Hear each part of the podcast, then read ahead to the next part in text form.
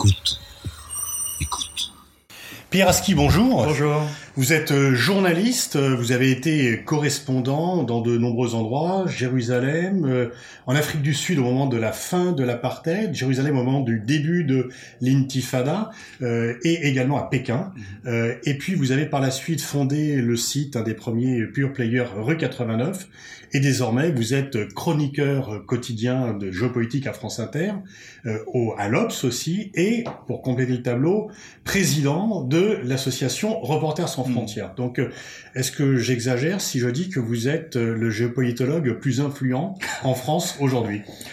Oh, Je ne sais pas ce que ça veut dire, parce que euh, comment on estime l'influence L'audience que vous avez Oui, en termes d'audience, oui, parce que France Inter, en plus, est devenue la, première radio, première matinale et, c'est la de France. la seule grosse radio radio nationale qui a une chronique Avec une chronique à l'heure la, plus écoutée, 8h15, mm. c'est le quart d'heure le plus écouté. Que l'on peut aussi écouter, d'ailleurs je le dis en podcast, je le signale à tous les étudiants. Absolument, et le podcast a beaucoup de, de poids aujourd'hui euh, dans, mm. dans, cette...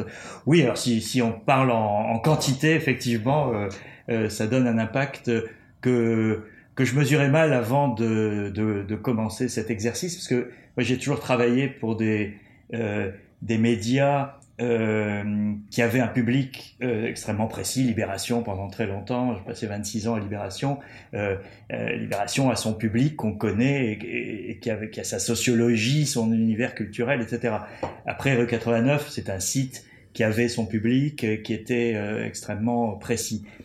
France Inter, d'abord, c'est service public, donc c'est, ça s'adresse à tout le monde, et c'est une, audience de masse, donc on parle, de millions de personnes, et ça euh, alors ça impressionne euh, évidemment et ça oblige d'une certaine manière parce que euh, un moi, c'est comme ça que j'ai conçu ma chronique. Euh, ça oblige à, être extrêmement pédagogue. Je, pense que euh, la plupart des gens qui m'écoutent euh, n'ont une idée que très approximative des sujets que je traite. Donc, je, je ne considère jamais rien comme acquis. Euh, quel que soit le sujet, que ce soit un sujet de, de proximité euh, euh, européen ou un sujet lointain comme euh, conflit entre la Chine et l'Inde à la mm. frontière, etc. C'est la grande force de votre chronique, justement, et c'est pour ça que moi, personnellement, je la recommande aux étudiants, c'est que vous voulez expliquer, vous vous sentez un peu comme un professeur qui viendrait tous les matins dans la cuisine ou la salle de bain pour... Votre métier, c'est quand même de rendre simple des choses qui sont censées être compliquées Alors, je dirais que c'est presque une partie de l'ADN du journaliste, de, de euh, et en particulier quand on est correspondant. c'est ce que j'ai le plus aimé dans ce métier, c'est c'est les, les, années euh, de correspondance, que ce soit en, Afrique du Sud, au Moyen-Orient ou, ou, en Chine, c'est-à-dire de, de, euh, de, de rendre compréhensible pour mon public, donc en France, des situations dont il peut se moquer, disant qu'est-ce que j'ai besoin de savoir ce qui se passe en Chine euh, aujourd'hui? Et moi, mon travail, c'est de lui expliquer un euh, ce qui s'y passe et en termes clairs et, et, compréhensibles, et deux en quoi ça le concerne, et qu'effectivement euh, les soubresauts qu'il peut y avoir en Chine euh, ont un impact, euh, dans, peuvent avoir un impact, dans le cas de la Chine, c'est clair, dans sa vie quotidienne ici. Mais la deuxième chose, c'est aussi cette idée du service public, c'est-à-dire que moi j'ai cet exercice un peu contradictoire, une, une sorte d'injonction contradictoire qui est que ce, cette chronique a un statut d'éditorial. Donc on me demande de donner un avis, une opinion. Et en même temps, c'est le service public. Donc, euh, je suis... reprochait beaucoup plus à votre prédécesseur oui, de donner Bernard Guetta, qui a un avis commun, qui... et qui était, disons, le reproche qui lui était fait, au-delà de la qualité de son travail, c'était de prendre parti. Vous, effectivement, bon, il y a un avis que vous donnez, bien sûr, vous n'êtes pas neutre, mais en même temps, euh, vous ne voulez pas guider l'opinion, vous voulez plus l'éclairer. J'essaye de, de donner aux gens le chemin par lequel je suis arrivé pour aboutir à une conclusion. Mais souvent, vous donnez aussi les deux bouts. C'est-à-dire que, par exemple, dans la chronique, euh, si vous faites une chronique sur la Chine et l'Inde, vous donnez le point de vue des deux pays. Vous ne n'occultez pas un point de vue ou vous ne prenez pas parti. Vous donnez les deux récits. Bah, alors, en l'occurrence, c'est un bon exemple parce que euh, moi, je ne, euh, je ne suis pas euh, de, euh, j'essaie de pas être manichéen. Donc euh, euh, c'est pas parce que le régime chinois est en ce moment condamnable pour plein de raisons que l'Inde a nécessairement raison dans un conflit avec la Chine. Donc euh, et il y a beaucoup de choses critiquables, et en particulier cet affrontement de deux nationalismes. Le, nationalisme indien aujourd'hui euh, est pas moins redoutable, et c'est pas parce qu'il y a officiellement un système démocratique en Inde que euh, l'Inde est, fonctionne comme une démocratie euh, sur un sujet comme ça. Donc, je pense que c'est important pour les gens de comprendre sur un sujet de cette, de cette nature les, les, les, éléments qui permettent à la fin de se dire c'est grave, c'est pas grave ma sympathie ou ma, ma, sensibilité, elle va plutôt euh, à, à telle, telle, grille de lecture de, de cet événement. Euh, et, et on n'est pas, je pense, euh, nécessairement dans la, la, la, posture de dire euh, oui, l'Inde a raison ou la Chine a raison euh, dans, dans, dans, dans, tous les sujets qui viennent, parce qu'il y, y a, beaucoup de sujets sur lesquels je pense que tout le monde a tort. Hubert Véning était à votre place la semaine dernière et on parlait avec lui de l'irruption de la morale dans les relations internationales, du fait que très souvent certains de vos collègues ont tendance un peu à résumer les choses en disant il y a les bons, il y a les méchants. Euh, qu'est-ce que vous pensez? Est-ce que, est-ce que vous pensez d'une part que par rapport euh, depuis le temps que vous travaillez sur euh, sur ces domaines, est-ce que cette ce manichéisme a pris de l'ampleur ou qu'en fait il a toujours existé et que il faut à chaque fois s'en distinguer? Alors, on a tous notre histoire et notre parcours et moi j'ai commencé à l'époque du tiers-mondisme, c'était un peu ma, ma, ma matrice d'origine. Ensuite, mon premier poste à l'étranger a été l'Afrique du Sud à l'époque de l'apartheid. Et, et, je dois dire, voilà, j'avais euh, 20 et quelques années, j'étais tout jeune journaliste, et, et, quand vous arrivez en Afrique du Sud à l'époque de l'apartheid, vous, vous, avez tendance à regarder les choses, j'allais faire un mauvais jeu de mots en noir et blanc, euh, mais euh, voilà, il y a, y a, y a effectivement euh, le, le, le, le, bien et le mal, parce que l'apartheid était le mal absolu, euh, cette euh, ce cadre légal du racisme institutionnalisé était insupportable. Euh, et donc, donc oui, effectivement, moi j'ai commencé euh, aussi en, en, en, faisant un journalisme moral euh, ou moralisateur, parce que je, je euh, à la fois dans, dans, dans, ma formation initiale, post 68 art, etc., et dans mes premières expériences professionnelles, je me suis retrouvé dans des situations où on se pose pas beaucoup la question euh, de savoir, euh, euh, de chercher la complexité au-delà du bien peut-être un cas un peu extrême. C'est un cas extrême, et c'est, il se trouve que c'est les, les voilà, j'ai passé quatre ans dans, dans ce pays et que ça m'a marqué.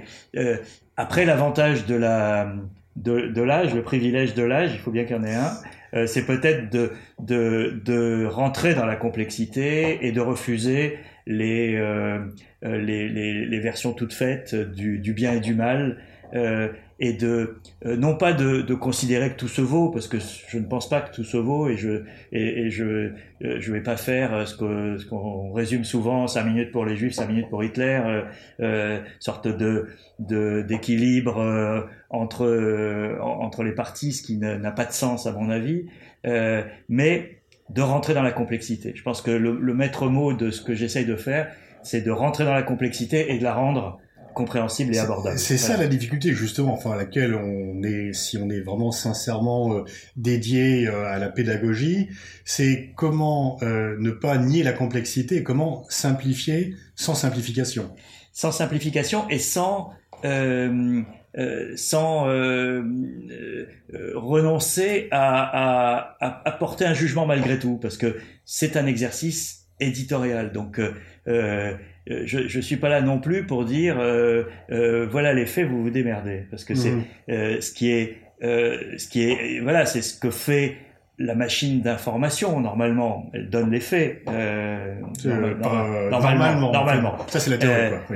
Euh, et, et l'éditorial. Très souvent, quand même, très souvent, les faits et les commentaires sont mélangés. Et la case, c'est ce qu'on reproche tout à fait au, journalisme à la française, d'ailleurs, souvent. Mais la case éditoriale, elle est là pour donner un avis. Donc, c'est clair, c'est net, c'est mm-hmm. c'est le, le, le, le, job de l'éditorialiste. comment vous avez été casté Comment Bernard Guetta, qui était le pilier de France Inter, s'en va, choisit une autre voie, la voie politique, devient député européen. il passe d'abord par une, il passe d'abord par une case éditoriale puisqu'il se met à faire des bouquins, etc. Et ensuite il, rejoint. Le, et, et, donc, on, est-ce que vous savez un peu comment le choix s'est porté sur vous? Quel était le profil qu'il devait faire pour incarner la géopolitique sur la radio de service public? Alors, euh, on a plusieurs euh, plusieurs personnes ont été euh, contactées, donc je, les connais, euh, euh, et donc on a à peu près le même profil, c'est-à-dire une certaine expérience. je pense que c'est c'est important pour ce job. ce qui ce qui me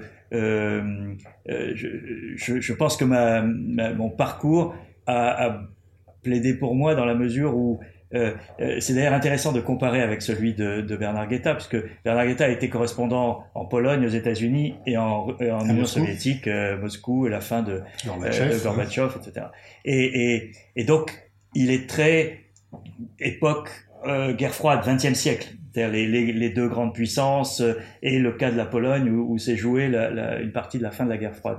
Et moi, j'ai le, le parcours euh, opposé qui est euh, Afrique du Sud, Moyen-Orient, Chine, euh, puissance émergente, euh, conflit du monde en développement euh, et du monde émergent. Et, et, donc, qui sont peut-être plus ceux d'aujourd'hui, en particulier ma, ma, mon expérience chinoise fait qu'aujourd'hui, j'apporte quelque chose à la radio. Donc je pense que c'est ça qui a qui a, qui a plaidé, un, la longévité.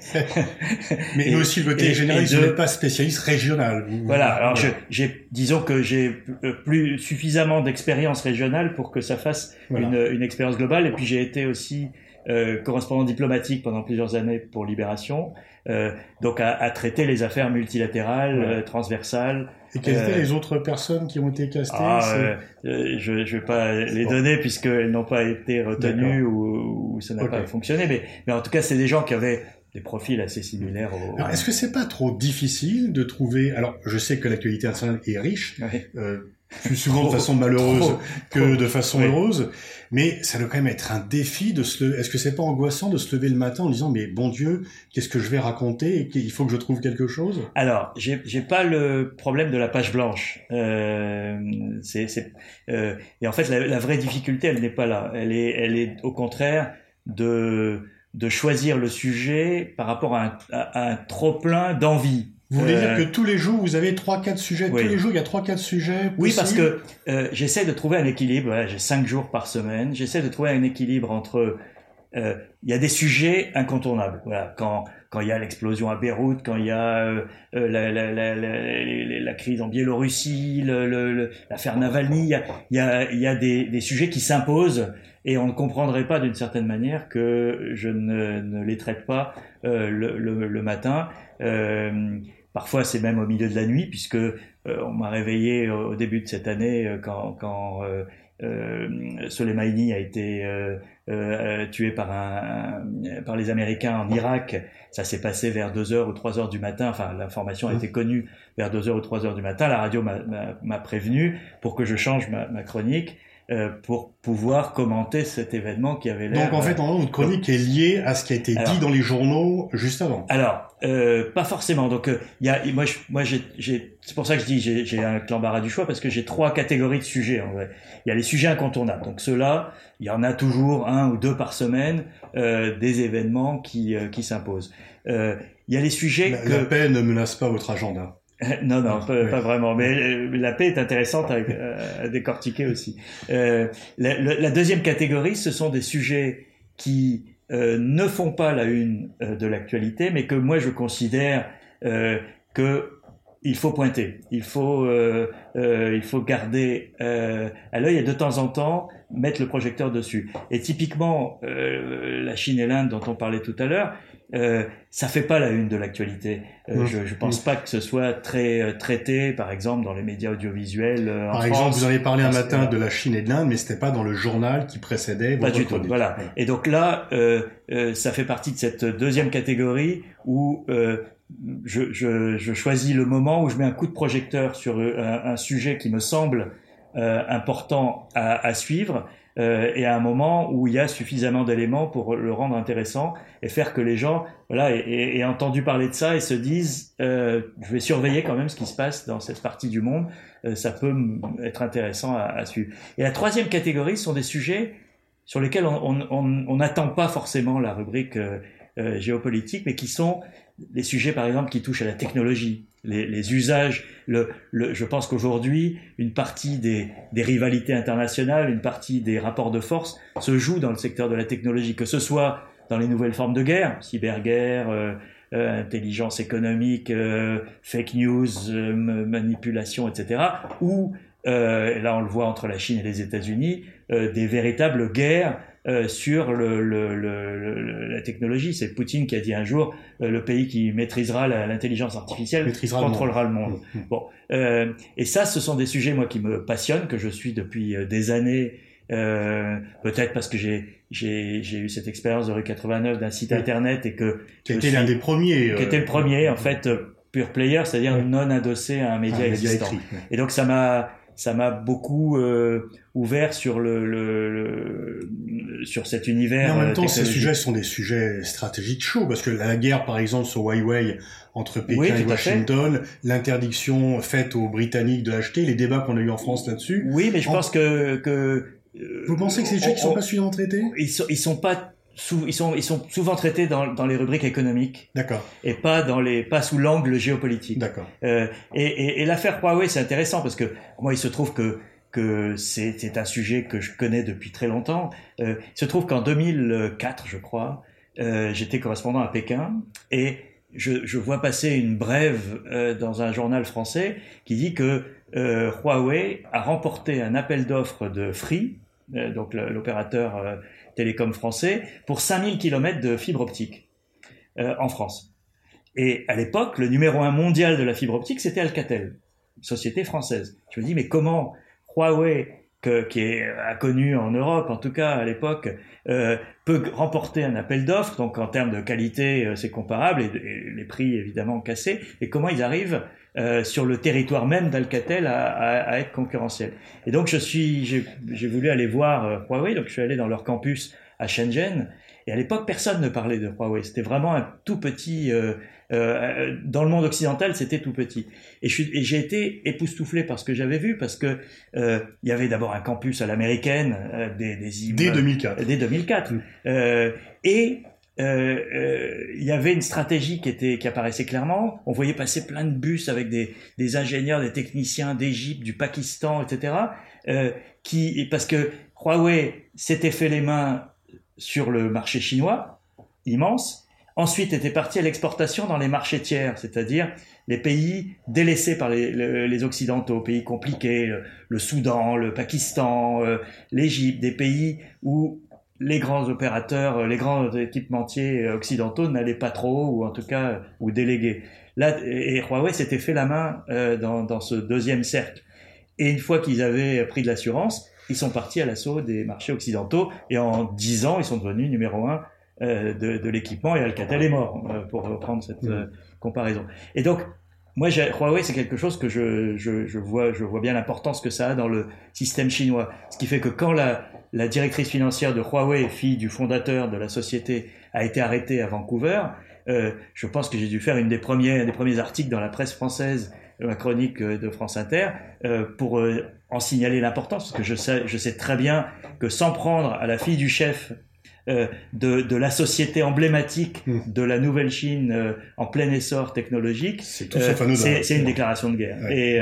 Et, et, et, on a bien vu que par la suite, c'est devenu... Mmh. Donc c'est ce, ce sont c'est le type de sujet que je, voilà, mon profil permet de, de traiter aujourd'hui. Donc vous avez en réserve quelque part s'il n'y a pas un événement voilà. brûlant, Exactement. vous avez des thèmes. Exactement. On va pas être intrusif dans le vie privé, mais quand même, ce qui est intéressant, c'est comment vous faites, comment vous travaillez, comment euh, pour chaque jour produire quand même euh, euh, ce billet qui est écrit, vous le, qui est, qui est, oui, qui est écrit, etc. Ouais. Vous n'improvisez pas. Euh, je fais une veille d'information assez considérable. C'est-à-dire, je passe trois, quatre heures par jour à à, à scanner le, la, la, planète et avec plusieurs euh, sources qui sont les réseaux sociaux, je pense que faut, euh, il y aurait beaucoup à dire sur les réseaux sociaux, mais un bon usage professionnel des réseaux sociaux est formidable. Ça, ça signale quelques pépites qui sont ignorées. Mais exactement, et ça permet d'anticiper, c'est-à-dire de, de voir monter ce, cette expression que j'aime pas trop, mais qui est qui les signaux faibles. Mhm. C'est très à la mode de parler des signaux faibles. Euh, mais quand vous suivez les, les, les acteurs politiques, économiques, sociaux, journalistiques, etc., dans les, les différents pays ou dans les différentes sociétés, euh, vous, vous prenez les débats qui montent avant qu'ils soient repris par la presse internationale. Donc avant que ça fasse un article dans Le Monde ou dans le New York Times, vous avez un débat qui a, qui a commencé à voir euh, le jour mmh. Euh, dans, dans des cercles. Donc les réseaux sociaux, moi, me permettent euh, de faire ça. Je, je dois suivre 4 ou 5 000 personnes à travers le monde, ce qui demande une certaine organisation euh, pour ne pas se noyer, parce que ça, ça fait un flux absolument considérable, et ça c'est important. Et puis je suis abonné à, à une douzaine de titres euh, que ce soit à Hong Kong, à Beyrouth, Jérusalem, Johannesburg, euh, Londres ou, New York. Donc, euh, et, et, tous les jours, je passe, je fais ma, ma petite tournée. Euh, pour voir un peu de quoi on parle. Un travail de documentation finalement de oui, l'actualité. Et, et, de et de veille, c'est-à-dire non pas pour le sujet du jour, mais en me disant ah ben c'est intéressant, les Australiens ils, ils, ils, sont en plein débat sur euh, leur relation avec la Chine. Mhm. Euh, à surveiller. Voilà. Et, et, et peut-être que j'en parlerai jamais, mais peut-être mhm. que trois jours après, euh, là j'ai failli, par exemple, c'est un des sujets possibles cette semaine, parce que euh, les deux derniers journalistes australiens, correspondants australiens à Pékin, ont quitté, ont dû quitter euh, craignant dans, des, dans des circonstances assez dramatiques, puisque ouais. descendent de, de, police chez eux à minuit, euh, ils vont se réfugier à l'ambassade, enfin bon, et ils sont exfiltrés par euh, le gouvernement australien et leur, leur, leurs entreprises de presse. Il n'y a plus aujourd'hui, pour la première fois depuis 1973, donc ça fait un moment, de journalistes australiens basés à Pékin. Ce qui montre voilà, il y aurait beaucoup à dire sur la dégradation mmh. des relations mmh. euh, qui ont été à un moment extraordinaire parce que quand la, la, Chine a commencé sa croissance à deux chiffres, l'Australie a été le, euh, a profité. Il y a eu un boom minier en Australie pour alimenter. Le, commerce de l'Australie voilà. avec la Chine est supérieur au commerce de l'Australie avec les États-Unis. Exactement. Et donc, euh, euh, donc c'est, c'est, je trouve que c'est voilà, voilà un sujet. Voilà un sujet. Revenons au Making. Alors, vous faites oui. cette veille et ensuite voilà. vous levez très tôt alors, le matin. Euh, alors, je me lève très tôt pour, aller à la radio, enfin pour être. mais j'écris ma, ma, chronique la, la, veille au soir. Hein. Donc, je me réveille très tôt parce que d'abord, je veux vérifier qu'il s'est rien passé dans la nuit qui remettent en cause la chronique ou qui m'obligent par exemple à, faire un autre sujet si euh, avec les décalages horaires, etc. Euh, et euh, mais la, journée, il y a une sorte de montée en puissance. C'est-à-dire dès que je quitte le studio, en fait, je commence à penser à, à la suivante. Euh, et, et je, je, choisis mon sujet en milieu d'après-midi. Euh, D'accord. je, j'essaye de ne pas anticiper. Totale que, liberté? Euh, ah oui, oui, oui. Totale liberté. Oui, oui. Le, le, seul, euh, la seule limite, euh, euh, c'est, c'est ne pas saturer l'antenne d'un seul sujet. Euh. S'ils ont prévu un gros reportage d'un correspondant ou d'un envoyé spécial dans le journal de 8 heures, euh, moi j'arrive à 8h17, euh, sur le même sujet, parfois ça fait ça fait trop si c'est pas le, le, le sujet euh, dramatique du jour. Euh, donc on essaye de trouver un équilibre, euh, un dosage entre. Euh, Alors c'est de plus en plus suivi, forcément. Vous avez de multiples réactions dès que vous évoquez des sujets. Il y a les pour les contre, les accusations d'être vendu à telle ou telle puissance vous devez connaître ça par cœur. Oui, alors j'ai toujours eu ça dans ma vie. Hein, c'est pas, ouais, c'est pas nouveau. C'est pas nouveau, mais enfin, ça monte là forcément sur un oui, terre. Oui, oui, ça doit... sûr. Oui, alors euh, le Moyen-Orient est évidemment euh, le, le, plus sensible parce qu'il y a, y a une caisse de résonance euh, en français, aussi bien en France que, que sur place au Moyen-Orient, qui fait que dès qu'on touche à cette région, euh, euh, on est accusé. Mais du coup, certains médias euh, disent, faut plus en parler. On voit oui, bien moi, je les me... débats sur France 2 dire, on faut plus oui, en parler parce qu'on je... prend des coups de partout. Oui, mais moi, je, je, j'ai l'habitude de prendre des coups et, et ça, ça me, me fait pas peur. Euh, ça me fait pas peur et, et, et, et, et je trouve justement c'est très grave euh, qu'on qu renonce à parler de certains sujets. C'est pas ça qui nourrit le complotisme justement, un peu de quand. Oui, bien sûr, bien sûr, bien sûr, mais je pense que ça ça alimente euh, à la fois le complotisme, mais aussi la, pénurie d'informations, parce que euh, il y a des sujets où effectivement on a perdu le, niveau de, de, compétences. Mais il y a, mais alors c'est, mais il y a d'autres sujets. Par exemple, la Chine aujourd'hui. Alors moi, j'ai un, public euh, chinois, mais sur la Chine, je me retrouve. Alors, ce qui, est, ce qui est intéressant aussi, c'est que chacun a son réseau social. Moi, c'est sur sur la Chine, c'est sur LinkedIn que je me fais attaquer, euh, qui est un réseau plus professionnel. Donc des gens euh, qui soit sont chinois, parce que LinkedIn est le seul réseau occidental autorisé en Chine, c'est intéressant, euh, soit qui ont des intérêts en Chine et qui sont vigilants à, à avoir l'air de défendre la Chine. Donc c'est c'est là que ça se passe. Euh, sur le Moyen-Orient, c'est plus euh, évidemment sur Twitter euh, où là le, le, théâtre de la de, de, la confrontation se déroule. Il y a d'autres sujets sur lesquels il y a plus de complots sur sur Facebook, etc. Parce que j'essaye de d'être présent un peu sur toutes ces plateformes. Et du coup, à fin de quotidienne, vous ne pouvez plus trop voyager à l'étranger Alors, j'essaie de voyager euh, de manière assez brève, donc le, le week-end. Bon, maintenant, euh, avec le, oui, le virus. Je, veux dire, avant. avant par exemple, euh, en novembre, euh, euh, avant le Covid, euh, je suis allé passer trois jours à Beyrouth euh, pour aller suivre les manifestations. Et, vous pouvez faire votre chronique par Non, pas du tout. Non, je suis parti le, vendredi à midi ah. après la radio et je suis rentré le dimanche après-midi. Vous pourriez tenter le faire par. Je pourrais, mais c'est pas, c'est c'est c'est toujours toujours une, une, dose de stress et ils aiment pas trop ça parce que le son est moins bon, etc. Voilà. Mhm. Donc je j'essaye de de, de faire des, des, petits sauts de puce, mais même passer deux jours et demi à, à Beyrouth, euh, au cœur du mouvement. En plus, je, c'est un endroit que, que, je connais bien, donc j'avais des, des, amis qui m'ont euh, euh, présenté tous les acteurs clés de, de, de cette situation. C'était passionnant et, et, et c'est quelque chose qui me nourrit et qui peut me permettre de, de, voilà, de, de, de, de, savoir que, que je ne me trompe pas trop. C'est-à-dire que euh, j'ai c'est ça qui est, que, que enfin je parlais tout à l'heure de, de la longévité et de, et de cette expérience qui fait que c'est un poste où il faut avoir euh, euh, cette cette expérience. Sur 80% des sujets que je traite j'ai j'ai un socle d'acquis. C'est des sujets que j'ai déjà traités à un moment dans ma vie. euh, là, par exemple, on parle beaucoup euh, du, Mali, euh, des, événements au Mali, etc. Dans les années 80, j'ai couvert l'Afrique pour pour Libé. J'ai sillonné toute cette région. Je suis même allé, j'étais à Tombouctou en vacances avec mes enfants ça paraît surréaliste de, de dire ça aujourd'hui, mais euh, dans les années 80, je, je suis allé euh, euh, dans toute cette zone. C'est plutôt déconseillé maintenant. C'est totalement déconseillé maintenant. Mais voilà, c'est des zones dont, dont j'ai une connaissance euh, parfois intime de, de, de, ce point de vue-là. Et, et donc, ça ne veut pas dire que je comprends ce qui se passe aujourd'hui au Mali, mais j'ai un socle de connaissances humaines, historiques, euh, euh, moi, j'avais une habitude, euh, j'ai gardé, mais quand je vais dans un pays euh, que je ne connais pas, je commence par, j'emmène la littérature de ce pays. donc, je vais toujours faire une razzia dans des, des librairies, notamment rue des Écoles. Il y a, il y a, l'Armatan, il, y a, il y a des milliers de livres dont on ignore l'existence et trouver un, un roman euh, malien ou, ou, du Malawi ou de, de, du Kazakhstan, euh, on trouve ça à l'Armatan. Et donc, euh, donc j'ai à la fois cette connaissance du, du terrain euh, où je suis allé, donc c'est, cette, euh, ce, ce, contact humain, moi, il m'est important. Il y a des gens qui ont une pure approche intellectuelle et qui n'ont pas besoin de ça. Et quand je suis arrivé en Chine, par exemple, euh, je, je euh, ma première année en Chine, je m'étais obligé à sortir de Pékin tous les mois dans une province différente. En plus de l'actualité qui pouvait m'emmener à droite à gauche, je m'étais dit voilà, c'est un pays tellement vaste, tellement divers.